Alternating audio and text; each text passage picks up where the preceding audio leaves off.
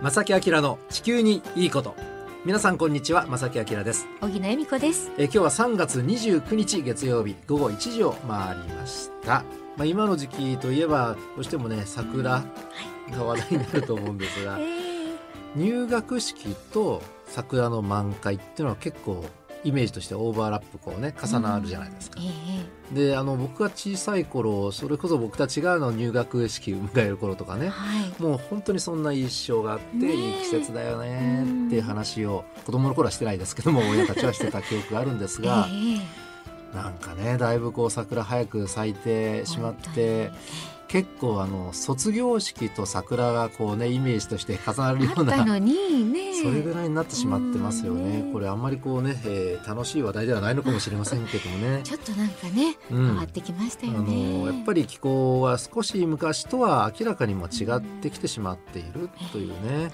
まあ、今年の冬も暖冬でしたしね。で暖かい状態も結構こう長めに続いて長期予報を見てもやっぱり、まあ、全体的には気温高めというね傾向が強いという情報がやっぱり多くなっています。まあそんな中このね番組ではその自然環境にまつわるお話をねさまざまさせていただいているわけなんですが、はいまあ、先週はゲストのねお話を伺いました、はいえー写真家スノーボーダーの遠藤勉さんのお話でしたけどもねやっぱり自然は変わってきていますよと。であの前回も実は、まあ、雪山の話になるのかな。ではい。前々回も実はあの 雪崩のね、ええ。あの雪山の話で,、ねで今回どういう話をねしようかなと思ったんですが海好きな方、まあ、僕好きなんですけえどね。あのちょっとお待ちくださいね。今日も実は山の話を少しえー僕なりにねさせていただきたいなと思いまして日本の山の現状、日本の山の現状、はい。はい。まあ、それからその、まあ、問題点ですね。でどんな取り組み山を守るどんな取り組みがあるのか、はい。まあ、いろんなデータをもとにね今日お話しさせていただければと思います。えしばらくの間ですが皆さんどうぞお付き合いください。この番組は公益財団法人兵庫環境創造協会の提供でお送りします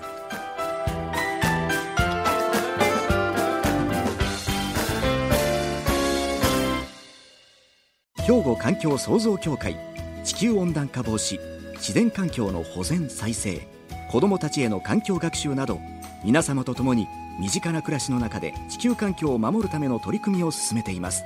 人と自然が共に生きる21世紀の豊かな環境づくりを兵庫環境創造協会。えさて今日のテーマは山です。山なんですね、うん、日本の山。さて日本の山はですね日本の国土のこの国の面積の何パーセントぐらいだと思います？荻野さん。まあ、日本は海に囲まれていてついついねそっちが意識しちゃうんですけど山結構ありますよね、うん。どのぐらいなんでしょう？ちょっと。ズバリ何パーセントでしょう？えー、わかんないです。半分以上。半分ですか？でもあー半分もないんじゃないかな。はい時間切れはいです すいません。えっとですね。はい。日本の国土の67%が山でございます。そんなにあるんですか？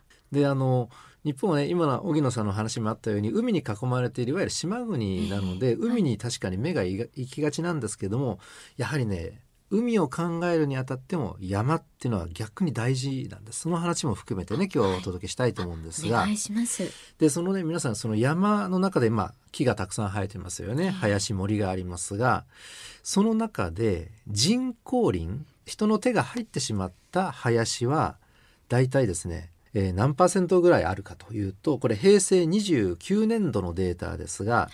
日本の森林面積の約41%へーがもう人工林なんですね。そうなんですか、うん。まあ、4割ぐらいはもう人工林です。日本のまあ林というのは。自然のものでないということでないということです。ただまあ人工に植えたけどもそれを自然というふうにねあの僕たちは思ってる部分もねはい。ないことはないですけどもね。ええ。でも41%はもう本当に自然の森ではないと。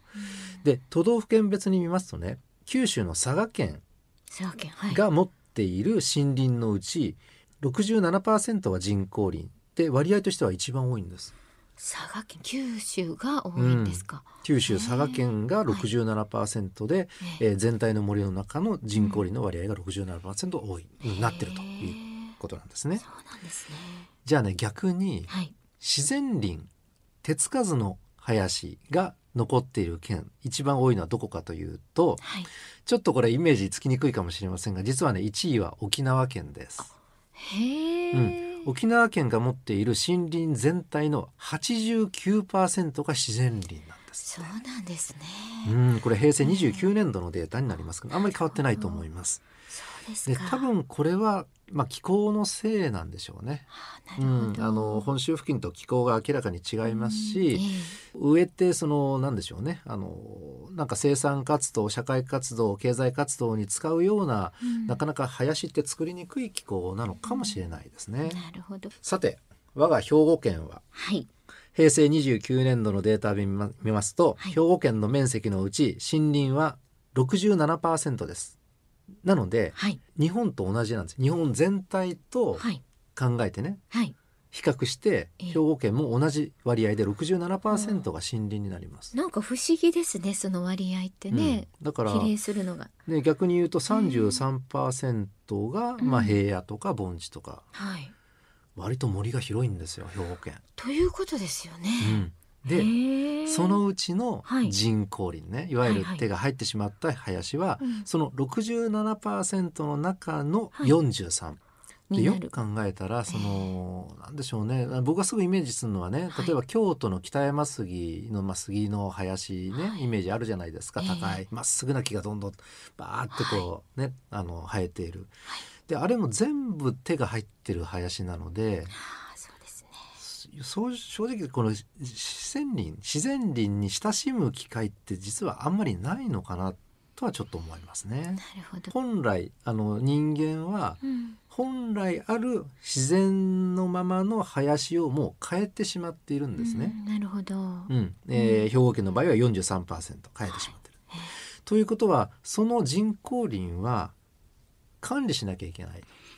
ということですよね、うん、一はい。旦手を加えてしまったらやっぱりうん。100%ちゃんと林として育ててあげなければいけない。この責任は誰があるんだって言ったらやっぱり僕たちはい。人間だと思うんですね。そうですよね、うん、でですねその人間が管理しない人工林は何をもたらすのかと。どういうねシナリオが書けるかというとはい。森を管理する。またはその森に生えている木を管理するということは間伐という作業があります。はいうん、枝をある程度こうね切り取って、えー茂みをちょっとこうねゆるゆるくしてあげると。でそうすると,、えー、と森の中の地面に光が差します太陽のね日光が差していきます。はいでそうするとその高い木だけじゃなくて低いところにある草下草とか、うん背の低い木に太陽の光が当たって、えー成長しますよね。え実はこれが森林を管理しないと間伐が行われないので十分光が入っていかない。えうんでそうなると下草が生えていかないと成長しないと。えなので土自体も痩せてしまう。えうんでそこで雨が降ってしまうと、えー土地の侵食が進んでこれは土砂崩れなどの災害に結びついてしまうと。でまあ、こうなるともちろん人的な被害のね、もっと出てくる可能性が出てきますしね。えーさらにこれがどんどんそのままにしておいたら森自体が壊滅してしまう。なるほど。ということになってしまうんですうね。ん。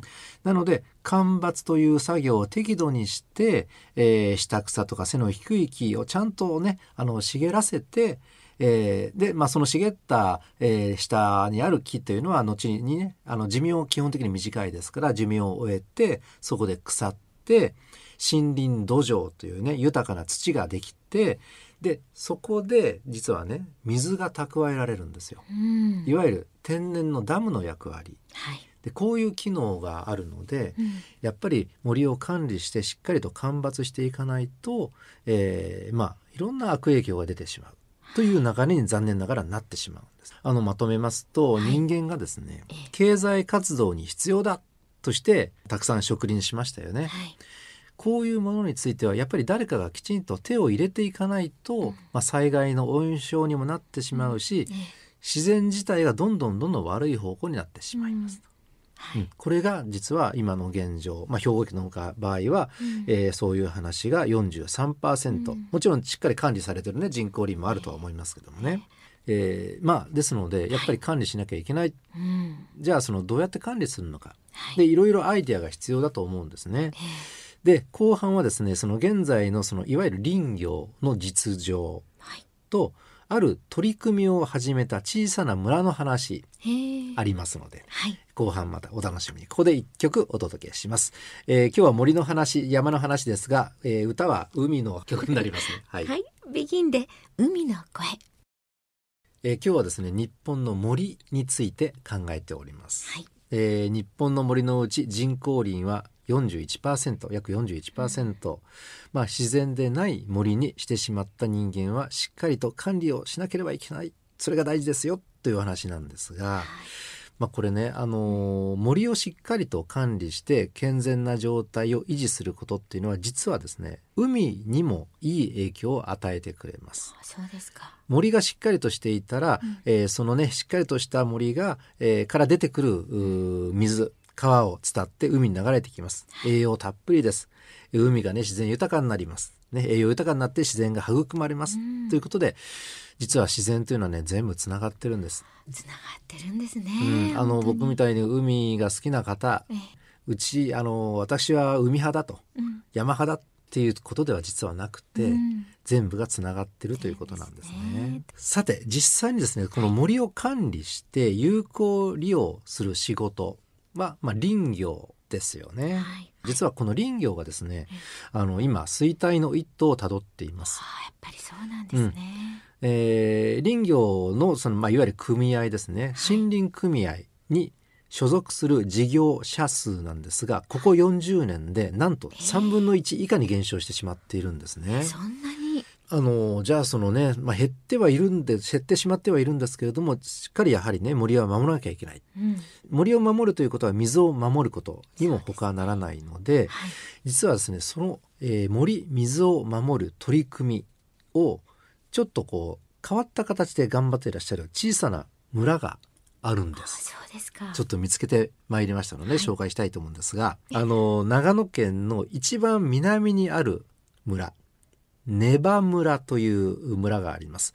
えー字はですね、はい。根っこの根に羽の葉、まあ葉という字ですかね。はい。羽。という字か。羽という字。ネバ村。ネバ村。うん。でこの村はですね、はい。森林がその村の面積のなんと92%わあほとんども森林なんですね。ねえ。で代々昔から山を作って水を守ってきていたんです。素敵ですねでちなみに Google マップを見ますと、はい。鉄道を走っておりません。で山道を走って、えーまあ、車でしか行けない。でもいいとこ。まあ行ってみたいなとかすぐに思いますが、です。はい、でこのネバ村はですね今までチャレンジしたことがない手法でうん。経済的環境的にも持続可能な林業モデルの確立を目指しております。へえでね面白いのがまずねその村を構成している人たち。まあ村長さんいらっしゃいますよね。ええ。でネバ村はですね村長さんイコール森林組合長なんです。うんなるほど、で人口が1,300名ほどなんですがええ。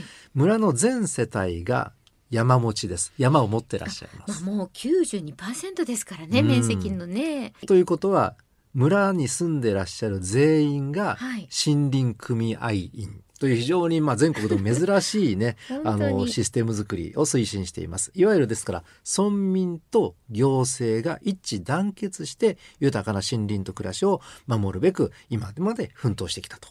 いうそういう村なんですね。そのネバ村というのは愛知県に水を供給する、えー矢作川という川があります。この水源を持っているんですね。はい。山の保全イコール水の保全になりますので、はい。ということはその矢作川の流域の方々全員でこの自然を守っていかなきゃいけないということで周辺の自治体とか企業にも積極的に働きかけを行っているということなんですうね。ん。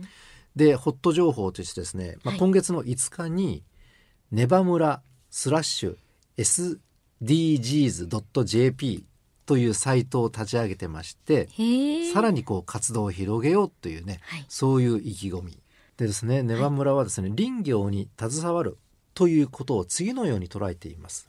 杉ヒノキを育てて生産林として使うのもそれはそれで林業としてあるべき姿ですがそればかりではなく森に滞在すること森で過ごすことリラックスすること遊ぶこと学ぶことこの森のさまざまな活用方法が生まれることによって人々と森林と経済とこれらが共栄できるあり方を作っていきたいという文章が書かれておりますなん。か素敵ですねでなんとなく抽象的なので具体的にねどういう取り組みをされてるか例えばですね杉の木から織物を作る木の布プロジェクトというのを立ち上げております。大阪府阪南市にあります、はいその布を織る会社？はい、そこと事事業提携を結びまして、うん。まあ、要するに杉からですね木の布繊維に加工できる技術を活用。新たに、まあ、木材資源の活用法を創出している。さらにはい。産地酪農を生かした森林保全活動産地酪農。はい、山でその酪農するということですね。えええでねこれ面白くて日本初となる自治体連携での産地酪農に励むネバ村ではえうん。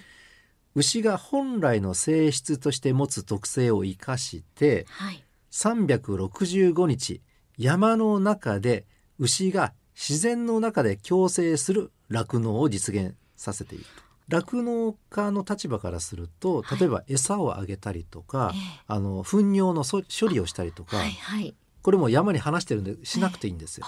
牛たちは山にある食べ物で あの生きていくと。あいいですよね。まあその他にもですね例えばエコツーリズムええ。ですね。自然に入っていろいろ学びましょうっていうツアーを計画したりとかですね、ええそれから企業連携であのやはりね人口残念ながら少なくなっているって空き家が多くなっているのでその空き家の有効利用をしましょなるほど、う。うん、であの一棟貸しの宿としてね、はい。あの2019年にこうね開放したりとかねそういうこともやされたりとか。あ古民家とかね。あの最近はそのネット社会なのでね、はい。あの別に都会にいなくてもね地方で仕事できるっていう、まあ、今世の中なので、あの例えばオフィスを設けるためにその空き家を利用するとかね、えまあ、そういう取り組みをされているえうん。うん、いうことなんですね。